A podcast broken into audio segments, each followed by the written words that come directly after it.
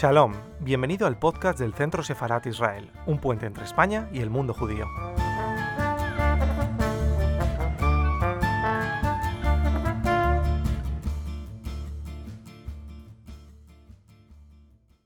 Buenas tardes, Antonio. Muchísimas gracias de nuevo por participar con Centro Sefarat Israel en este recuerdo a Clarice Lispector, de la que el año pasado celebramos su centenario. En esta ocasión, gracias al mes que dedicamos al tema de la mujer, queremos hablar de Clarice Lispector como escritora, la relevancia que ha tenido su obra en la literatura universal. Y tú como especialista en Clarice nos gustaría que dedicaras una breve charla a su obra y al impacto de esta escritora que cambia de algún modo también e incorpora elementos nuevos en la lengua portuguesa. Muchísimas gracias por estar esta tarde con nosotros y esperamos escucharte con, interés.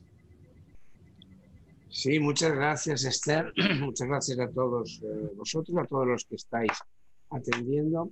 Bueno, como bien has dicho Esther, eh, en el mes de diciembre del año pasado el 10 de diciembre de 1920 nació Clarice Lispector en una pequeña aldea de Ucrania y por eso nosotros desde el Instituto Cervantes y desde muchos sitios hemos intentado homenajear a, la figura de, Clarice, también en la Universidad de Salamanca y en otras eh, universidades y centros culturales. Porque Clarice realmente es una de las escritoras que en muy poco tiempo, en 100 años, se ha convertido en una de las eh, iconos de la literatura femenina y de la literatura en general espiritual del siglo XX. Es decir, que su nombre tiene resonancias en numerosas escritoras y escritores, pero realmente una obra muy singular y muy especial. Yo quisiera contar un poco la historia de Clarice y un poco las eh, versiones y, visiones que se han hecho de su obra y empezar diciendo que Clarice nace en Chechelnik, una pequeña aldea, hoy ya es una ciudad en Ucrania. Y bueno, en principio la vida de Clarice debería haber sido, eh, bueno, una vida, digamos, eh, normal dentro de la situación ucraniana. Lo que pasa es que Clarice en 1920, que es cuando nace, en Ucrania es un país eh, situado en, una, bueno, estando en una estación de guerra con la entrada de los bolcheviques por un lado, después de la, Primera Guerra Mundial, y con un montón de pogroms o pogroms que van a afectar fundamentalmente a las comunidades judías, eh, especialmente a las comunidades judías. De hecho, la familia de Clarice tiene que huir y de llega a Chechelnik, la ciudad donde nace Clarice, huyendo de un programa.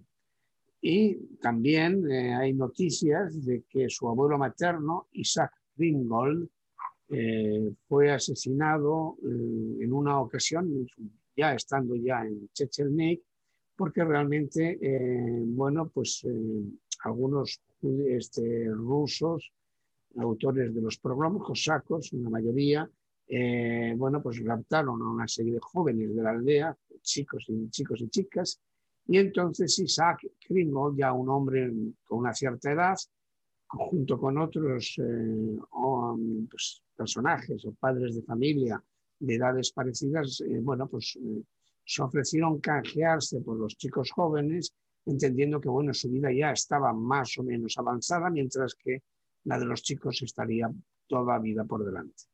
La verdad es que los cosacos eh, les tomaron como rehenes y no solamente mataron y violaron a los chicos, sino también violaron y mataron a Kringol y a los otros. Es decir, la situación que vivía la familia del inspector, como podéis imaginar, era dramática. Dramática y entonces se plantea claramente la salida de Ucrania y, bueno, y de hecho, hay un libro muy interesante que pueden leer para, conocer esta historia, que está escrita por Elisa Lispector, la hermana de Clarice, y que se llama No Exilio.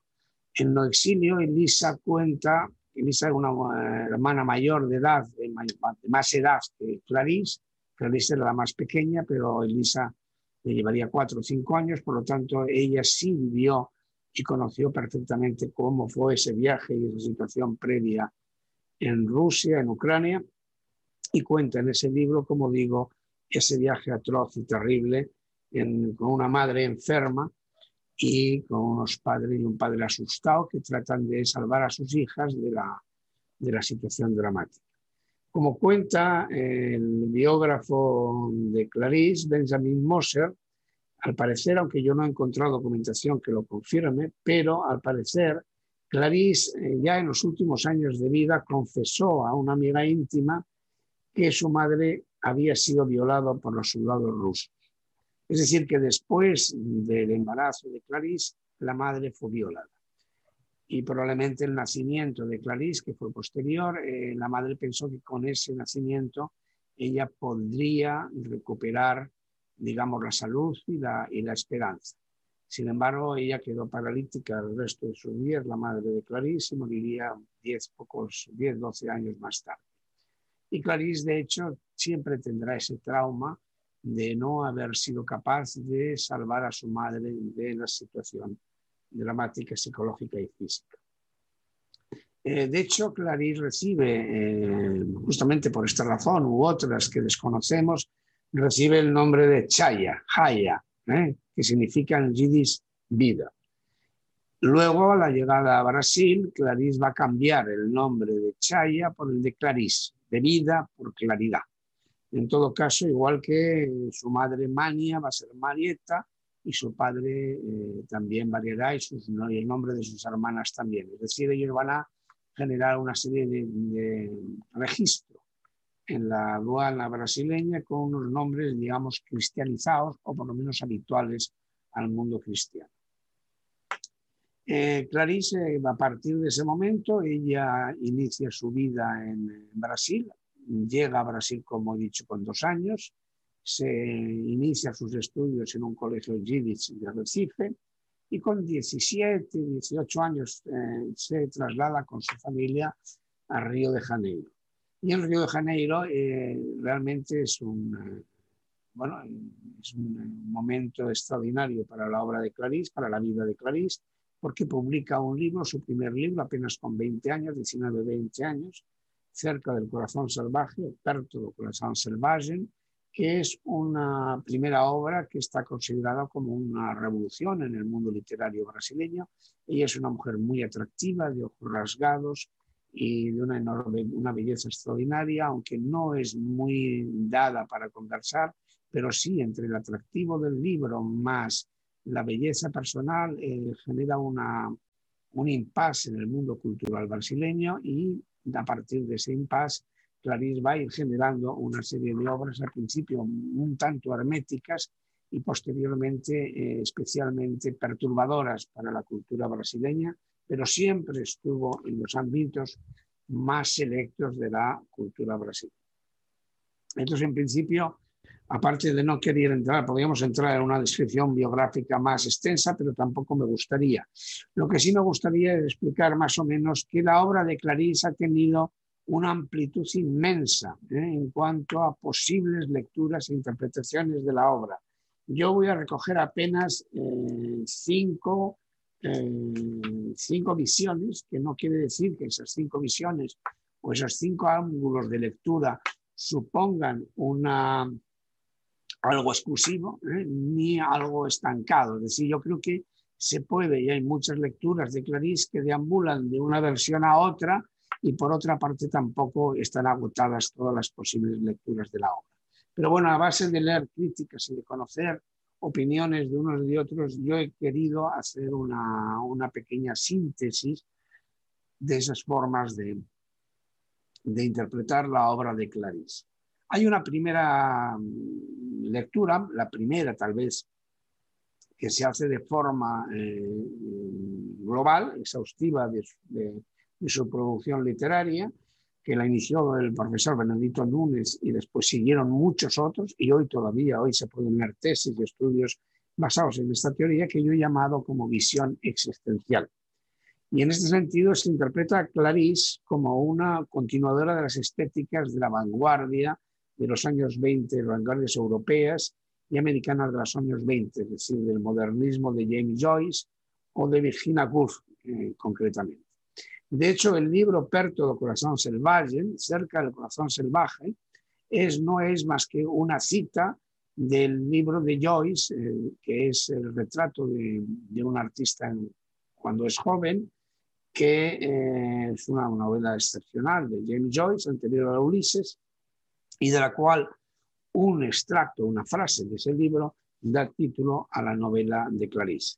No creo que Clarice haya leído a Joyce antes de escribir este libro, pero sí lo había leído su asesor y amigo eh, Lucio Cardoso, que es quien le sugirió el título. De alguna forma, ese título y esa obra tan especial de Clarice la convierten en una figura de la modernidad brasileña que es muy atractiva para todos ellos y se la compara inicialmente con las obras de Virginia Woolf o de Castells Mansfield, aunque realmente Clarice eh, de alguna forma es muy independiente. Había leído así a Catherine Mansfield, no había leído a Virginia Woolf hasta mucho después, como tampoco a Joyce, y esa lectura, digamos, inicialmente ha seguido después analizando la obra de Clarice bajo el aspecto de eh, metafísico existencial, dentro de la línea de lo que sería, sería el existencialismo francés, como comparándola a Simone de Beauvoir, a Nathalie Sartre e incluso al propio Jean-Paul Sartre, con el cual se incluso ha comparado mucho en su libro La náusea con la novela o la, obra, vamos a decir que más que novela de Clarice, La Paysanne según G.H., es decir, la, pasión según G.H. Esta primera visión, digamos, como digo, eh, todavía hay eh, ecos de esas visiones, aunque yo creo que está ya un poco ultrapasada desde el punto de vista eh, crítico, porque creo que Clarice es mucho más profunda que todo eso y no se deja encorsetar por escuelas muy concretas en tiempos muy concretos, como fue esa visión del existencialismo francés que fundamentalmente es de los años 60, 70 de del siglo pasado. Otra visión, otra lectura más próspera es la lectura que hace Len Sizhu y otras investigadoras, en general mujeres, sobre su obra. En esta lectura, en este caso, el caso de Len Sizhu, eh, que es la que inicia este camino, analiza su obra como gestos propios de una economía femenina de la libido, llamada, eh, o que ella denomina como escritura del cuerpo. Eh, bueno, esto es, muchas veces eh, Lane hace uso de teorías freudianas, lacanianas, pero aún así eh, esta visión feminista o femenina, digamos, avanza mucho más porque tienen grandes seguidores en la, en la literatura eh, femenina, feminista española y europea, entre ellos, por ejemplo, Laura Fresas, que ha explorado, digamos, esa visión de Clarice desde el punto de vista de la producción femenina y auténticamente, digamos, eh, acorde con, eh, con, ese tipo de escritura y con una escritura concreta. Aunque ella, Clarice, nunca fue ni ejerció de feminista, sin embargo, todos los personajes de Clarice en su mayoría, a excepción de uno, en su mayoría son mujeres. Todos son personajes femeninos que cuentan su vida diaria y que exploran esa vida diaria, y a excepción, como digo, de uno que sería Martín en Amasado Oscuro, que para mí, en mi opinión crítica, Martín no es realmente un personaje, sino un símbolo, un símbolo. Es un símbolo convertido en personaje. Es un personaje que ya hablaré un poco más adelante, pero es un personaje que representa algo más que a un ser humano masculino. Es un elemento, como digo, eh, simbólico, emblemático. Pero el resto de los personajes de Clarice son ellas todas mujeres y están perfectamente descritas desde su propio interior. Son mujeres que hablan desde dentro y exponen su vida cotidiana y, bueno, en, esta, en esa línea ha sido estudiada la obra de Clarice y yo creo que esta visión feminista o femenina de Clarice eh, tiene un futuro en este momento muy amplio, están muchos textos están trabajando sobre ella y yo creo que además es un, es un tema que llevará todavía muchos ríos de tinta y muchas páginas por escribir. Hay una tercera versión o visión en la cual yo me sumo especialmente, que es la visión judaica, ¿eh? Dando, teniendo en cuenta la, procedencia judía de Clarice, el sufrimiento del pogrom de familiar, su nacimiento prácticamente en un viaje, porque bueno, aunque naciese eh, a los dos años, eh, bueno, estudié, naciese en Rusia, los primeros años de vida, los primeros meses de vida, ella tuvo que vivir lo que es el viaje en barco con las condiciones deplorables que era, con una, una madre enferma que apenas podía atenderla, con unas hermanas asustadas y un padre también asustado. Esa historia que luego se va a repetir en, eh, en su primera educación, en su imaginario, porque su, su padre era un ferviente creyente judaico y por otra parte eh, ella fue a estudiar en un colegio Yiddish de Recife, donde hay una sinagoga, una de las primeras sinagogas judías de Brasil. Entonces, esa tradición, aunque luego ella va a guardar un enorme silencio, un silencio que será de repente roto al, en su muerte cuando todos sus amigos reciben la, noticia de la muerte y, que, y comentan que va a ser enterrada en el cementerio judío de Cazú, aquí en Río de Janeiro. La mayoría de los amigos o conocidos de Clarice no sabía que era judía y ignoraban que y además ella iba a ser enterrada por el rito judío. De esto yo me dedicaré un poco más adelante, pero en principio voy a seguir viendo las visiones o contando las visiones.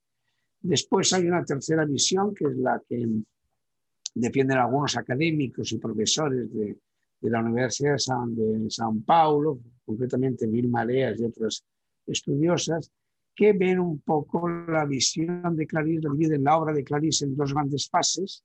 La primera fase eh, sería llamada de las entrañas y la segunda sería llamada con la punta de los dedos. Eh, está tomado de una cita de la obra de Clarice que decía que eu que escribía con las entrañas, hoy escribo con la punta de los dedos. Yo que antes escribía desde las entrañas, ahora escribo con la punta de los dedos. Tomado en esa cita de Clarice, Bill Marea y otros académicos consideran que hay un límite en la obra de Clarice que es eh, desde el origen de la obra hasta eh, la pasión según GH, la pasión según GH, que sería esa escritura desde las entrañas. Y a partir de la, de la pasión según GH se iniciaría la literatura en la punta de los dedos. ¿Qué quiere decir esto?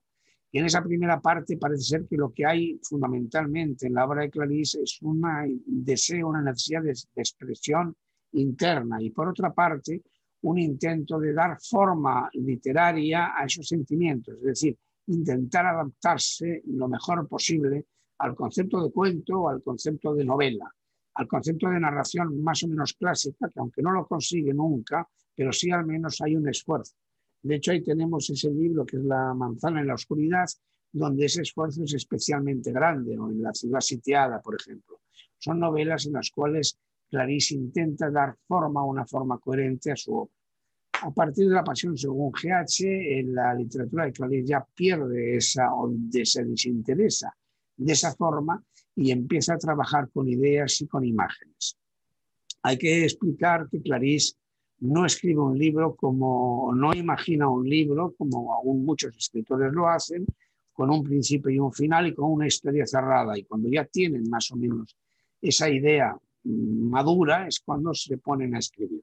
Clarice no, Clarice va anotando ideas que van surgiendo, mm, momentos de lucidez que van surgiendo, una frase o una, una idea, y las va apuntando en los pequeños papeles de, de su casa. Y en ese sentido, pues al final la obra de Clarice es una gran, masa de papeles con ideas muy distintas y que ella tiene que tomar el esfuerzo de reconstruir y elaborar. Por ejemplo, según han contado, eh, contaba Marlí de Oliveira, que la poeta Marlí de Oliveira, muy amiga de Clarice, que ella fue la que le ayudó a elaborar La Pasión según GH, eh, a través de, una serie de preguntas-respuestas que ella, Clarice, respondía por escrito, ella indagaba sobre esas respuestas y volvía a recibir una respuesta escrita. Y al final, cuando ya tuvieron suficiente material, es cuando eh, ella, tanto Marley como Clarice, dieron forma al libro y dieron además una forma mm, simbólica a ese libro. pero ese libro no es un libro eh, ideado mm, inicialmente y escrito después.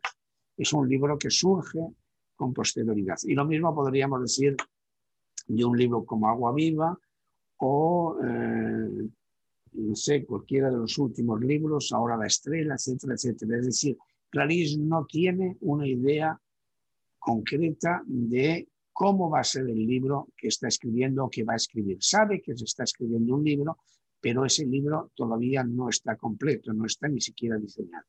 Esto sería esa escritura con la punta de los dedos, es decir, apunta, no mm, centra y expresa. Lo que hace es señalizar determinados aspectos en la lejanía, en la distancia, que es lo que al final va a ser su, escritura. Un atisbo en la lejanía del espacio, del tiempo y de la espiritualidad. La quinta visión, que voy a llamar psicológica o psicótica, si se quiere, eh, nace y esta es posterior, apenas hay textos trabajados sobre ello, pero sí hay algún psiquiatra y psicólogo que se ha enfrentado a la obra de Clarice, porque han comparado la, sobre todo las pinturas de Clarice. Como se sabe, Clarice pintó no muchas obras, la mayoría de ellas en los años 70, cuando escribía Agua Viva, y esas tablas, eh, son pinturas sobre pequeñas tablas, al óleo sobre tabla, tienen un cierto parecido con algunos cuadros que se encuentran en lo llamado em, Museo del Inconsciente. Museo del Inconsciente fue un proyecto que iniciaron el crítico de arte Mario Pedrosa y la psiquiatra Nise de Silveira, con los enfermos del, psiquiátrico de Río de Janeiro encontraron que a través de la pintura los enfermos, los pacientes mejoraban y había que reducir, incluso en muchas ocasiones se podía reducir el número y la cantidad de fármacos. Entonces eh, pensaron que realmente era una forma de cura a través del arte y así trabajaron. Después eh, eh, hay una serie de estudios que comparan eso con la obra de Clarice en algunos puntos y también llegan a la conclusión de que la obra, o por lo menos supone que la obra de Clarice es una obra que está en el límite de la conciencia, digamos, de la normalidad y, de lo psicótico. Ahora también tenemos que tener en cuenta que esos límites son muy fluidos y en segundo lugar que nadie es capaz de definir eh, exactamente qué es lo que es la locura o lo que no es la locura. Probablemente todos tengamos ese germen de locura, solo que a lo mejor o no lo hemos explotado o no nos hace suficiente daño como para ser tratados porque podemos sobrellevarlo o conllevarlo. En el caso de Clarice lo supo llevar, aunque evidentemente muchas de sus visiones exploran campos de la mente que no son habituales.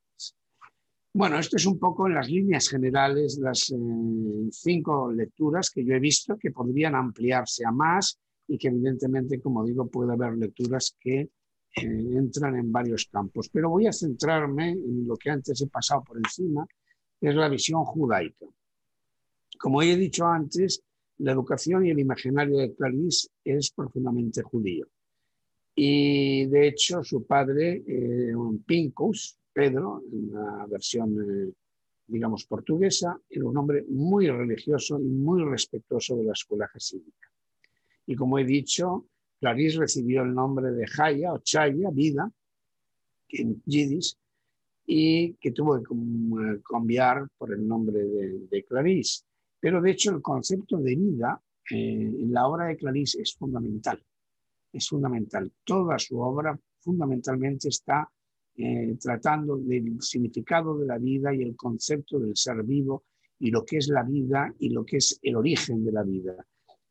Clarice ha hecho una investigación muy, vamos a decir, eh, no, no, de una forma, eh, vamos a llamar, demasiado, digamos, filosófica, filosófica en el sentido de, crear un sistema. Al revés, son, son visiones, son, son apuntes, son eh, referencias a lo que es la vida. Yo creo, y por mis estudios, eh, he llegado a entender que la obra de Clarice o la procedencia, digamos, de la familia de Clarice vendría desde el mundo, desde el mundo de la, visión, digamos, cabalista de los casídicos, y fundamentalmente porque se extendía en Rusia y en aquella época. Este, como saben, el movimiento jasídico que surge a mediados del siglo XVIII, pero sigue durante muchos años, hasta prácticamente la actualidad, y fue fundado por Israel Baal Tov, que fue denominado el maestro del santo nombre, que influyó en los judíos rusos y polacos fundamentalmente en el siglo XIX y XX, comienzos del XX, es donde se entronca realmente la experiencia, eh, digamos, imaginaria de Clarice. No quiero entrar en, detalles que yo aconsejo si alguien tiene interés en este movimiento, en esta escuela filosófica religiosa, pueden consultar a Gerson Solem, el gran investigador de las religiones judaicas, que tiene varios artículos concretamente dedicados al hasidismo. Pero en todo caso yo sí quisiera eh, explicar un poco lo que es ese movimiento a través de un pequeño relato ¿eh? que se cuenta dentro de esta tradición.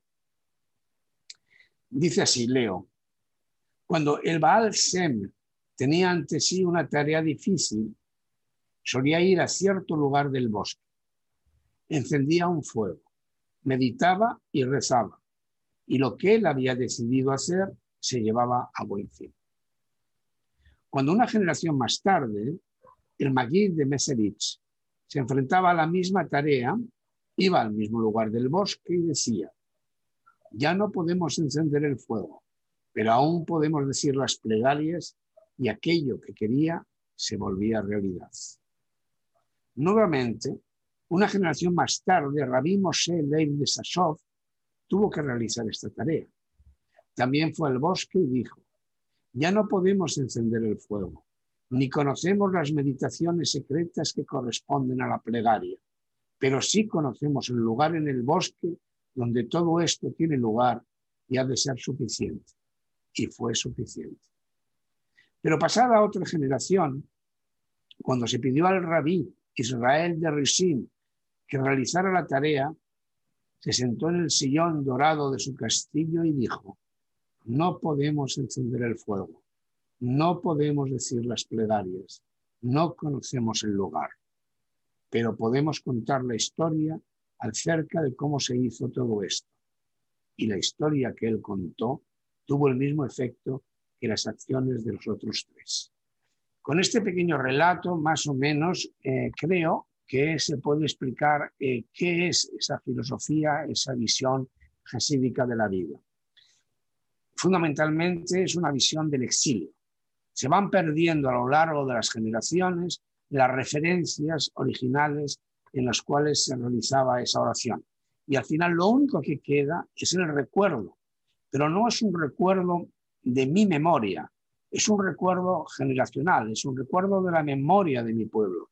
Y esa memoria de mi pueblo solamente tiene una expresión, que es el cuento popular, que es la historia, es el relato que se transmite de padres a hijos.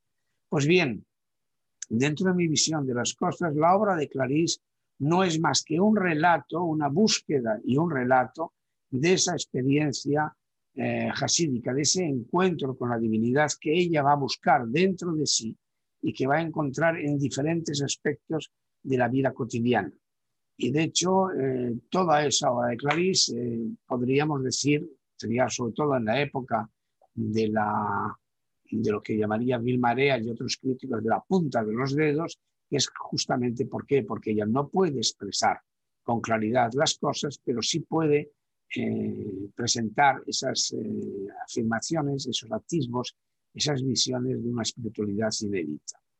De hecho, por ejemplo, en la última obra, digamos, de, esa primera etapa, eh, que sería La manzana en la oscuridad, ya el mismo hecho de la manzana como fruto de un árbol y el hecho de que Martín pudiera ser una imagen de la Lam Calmón y la historia de la noche inicial de los tiempos. Todos son eventos simbólicos que se engranan en una historia donde hay varias mujeres, pero que de alguna forma, aunque no estén delimitados, sí claramente parece que hay un atismo, digamos, una referencia del imaginario judío. Pero, por ejemplo, vayamos a unos aspectos más concretos. No quiero tampoco hacer muy larga la charla, pero simplemente algunos ejemplos de lo que estoy diciendo en este aspecto. Por ejemplo, Hay un texto que ustedes podrán encontrar que se llama El huevo y la gallina. Bueno, debo aclarar que toda la obra de Clarice Lispector está traducida al castellano. la mayoría de los libros de Clarice están publicados en la editorial Ciruela y traducidos por Elena Losada y que pueden encontrarlo perfectamente estos textos en, tanto en libro como también probablemente en internet. El huevo y la gallina es una parte, un relato, aunque no, yo no podría denominarlo tal como relato, pero un texto que pertenece a, la Legión extranjera, el libro de, que recoge la Legión extranjera, diversos textos que Clarice ha ido publicando en periódicos, en revistas o incluso inéditos que ella ha trabajado más o menos en forma de cuento, pero fundamentalmente no son cuentos a la, a la manera tradicional y son sí unas, eh, bueno, unos textos abiertos basados en hechos cotidianos normalmente. Y el huevo y la gallina es eso. Todo el mundo está acostumbrado a ver diariamente un huevo y muchos que viven en el campo, tienen una granja, ven, conocen perfectamente la relación del huevo y la gallina y la gallina como un elemento vital o cotidiano de la vida. Sin embargo, Clarice, cuando se enfrenta a este poema al huevo, concretamente, cuando, este poema, cuando se enfrenta al huevo, lo hace de una forma poética, de una forma, digamos, como si se tratase de un tratado hermético. Y vamos viendo como el huevo, aparte de ser un alimento, ¿eh? es, tiene un montón de significados como icono o como talismán. ¿eh? Es el símbolo de la vida, volvemos al concepto de vida que para Clarice es fundamental, y se pregunta si es el huevo antes que la gallina o la gallina antes que el huevo, si es la vida antes que la vida o la vida después de la vida. Y se habla de la vida, del universo. Es una interioridad que se exterioriza, que se solidifica y que se convierte en objeto y es también un alimento. Entonces, eh, el huevo en ese pequeño relato, que yo aconsejo su lectura a todos los que tengan interés, eh, el huevo se convierte en un elemento metafísico, casi se vuelve un huevo místico. El huevo puede incluso ser el símbolo del universo. Entonces, eh, pasa de un, ser un huevo donde uno puede cocinar una tortilla a ser un elemento de una inmensidad eh, simbólica. Esto es un ejemplo de muchos de cómo Clarice trata la cotidianidad.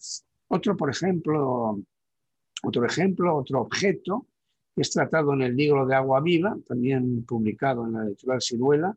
Eh, es una pequeña, son dos, tres páginas que forman parte de ese libro tan especial, eh, que es una referencia sobre los espejos. Pero los espejos no vistos como un elemento que refleja un rostro o una determinada imagen de la habitación o del lugar donde estén. Los espejos se convierten en espacios vacíos, porque ella ve el, espacio, el espejo como una especie de, territorio helado, ¿eh? donde todo es posible. Incluso dice, el espejo en que me vea, en el que me veo, no soy yo.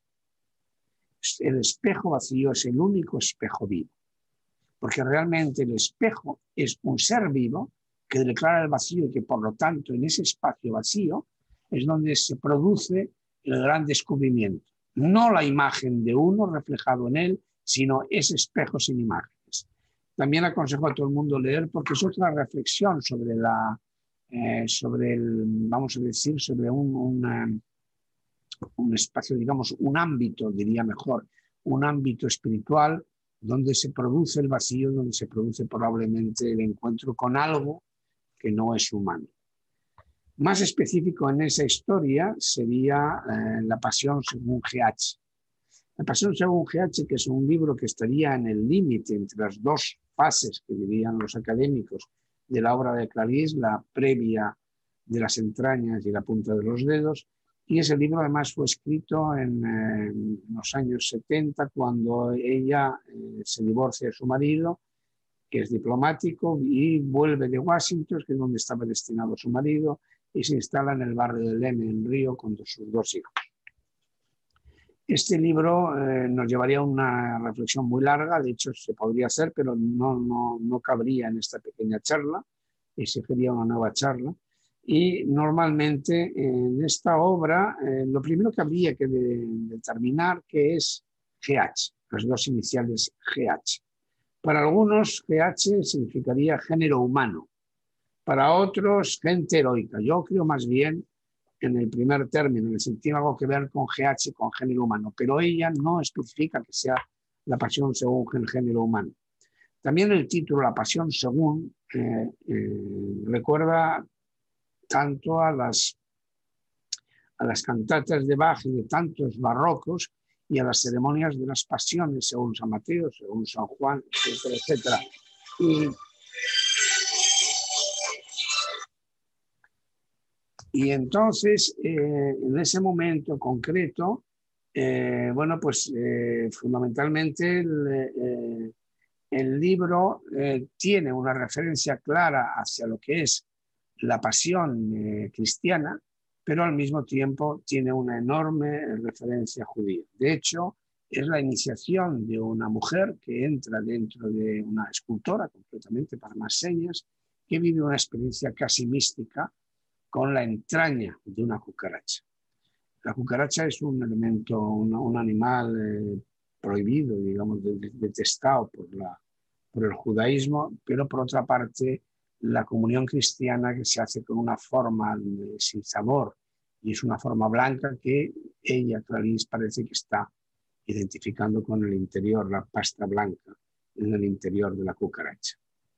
El momento es en el cual Clarice comulga, por decirlo así, o come de esa pasta blanca interior de la cucaracha, es un momento de enorme asco. Se le produce un asco terrible, pero al mismo tiempo que se produce ese asco terrible, se produce también un encuentro mistérico. Ella comulga con la entraña misma de la vida y la entraña de la vida no tiene sabor y está vacía.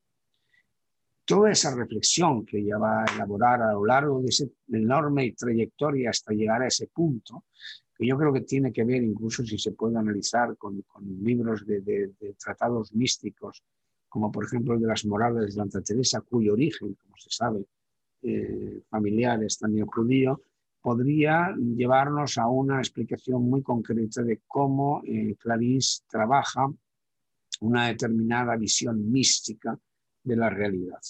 Por otra parte, hemos estado hablando también de, distintos aspectos de, la obra y no quería tampoco dejar de mencionar un libro como Agua Viva, que es un libro que ha ido pasando eh, bueno, es un libro de una larga elaboración, casi dos años de trabajo sobre él, en el cual, bueno, prácticamente fue reducido a una décima parte de lo que era. Y Agua Viva, yo lo tomaría actualmente como un libro sapiencial, igual que podríamos hablar del libro de Job, los Salmos, los Proverbios o el Cantar de los Cantares. Agua Viva sería un libro sapiencial de una Biblia, digamos, contemporánea, de una Biblia que se extendiese hasta nuestros días y solo podría ser explicado a eso porque es una visión poética, es una visión filosófica, es una visión intuitiva, es una visión eh, de una realidad que se escapa y que normalmente está dentro y fuera de nosotros. Ella intenta en agua viva captar el instante captar el instante y el momento fugaz en los que se produce algo que yo he llamado el estado de salvación o el estado de iluminación. Entonces, eh, normalmente ella descubre ese estado en alguna fase, digamos, del libro y, eh, bueno, de, esa forma yo podría decir que él, ella está jugando con la visión eh, mística de la realidad dentro de una realidad cotidiana. Por lo tanto, yo creo que la obra de Clarice, yo no quiero alargarme más, fundamentalmente sería la obra de una mística del siglo XX, una mística en la cual, digamos, no, no, no abandona a Dios, pero no llega a encontrar a Dios. Algunos críticos han comparado la obra de Clarice con la de Kafka, pero mientras que en Kafka, digamos, eh, es la visión de una ausencia clara de Dios, de una ley en la cual ya no hay Dios, en Clarice hay un intento de reencontrar a ese Dios interior, ese Dios de los judíos, ese Dios que ella conoció y vivió en su infancia y que todavía late en su imaginario. Bueno, pues muchísimas gracias. Si tienen alguna pregunta, encantado de respondería, pero tampoco quiero alargar mucho más. Muchísimas gracias, muchísimas gracias. Eh, realmente ha sido una, un recorrido por, por, el personaje y por la obra y me quedo con esa idea de lo cotidiano y lo místico aunado en una obra que representa muy bien el trabajo de esta mujer. O sea que me parece que has dado unas claves muy interesantes para leer quien no lo haya leído o releer a, a Clarice Lispector. Pues muchísimas gracias Antonio, muchísimas gracias también por todo tu trabajo y volveremos a esta obra siempre. Muchísimas gracias. Muchísimas gracias Esther, muchas gracias a todos por el interés y por la atención. Gracias.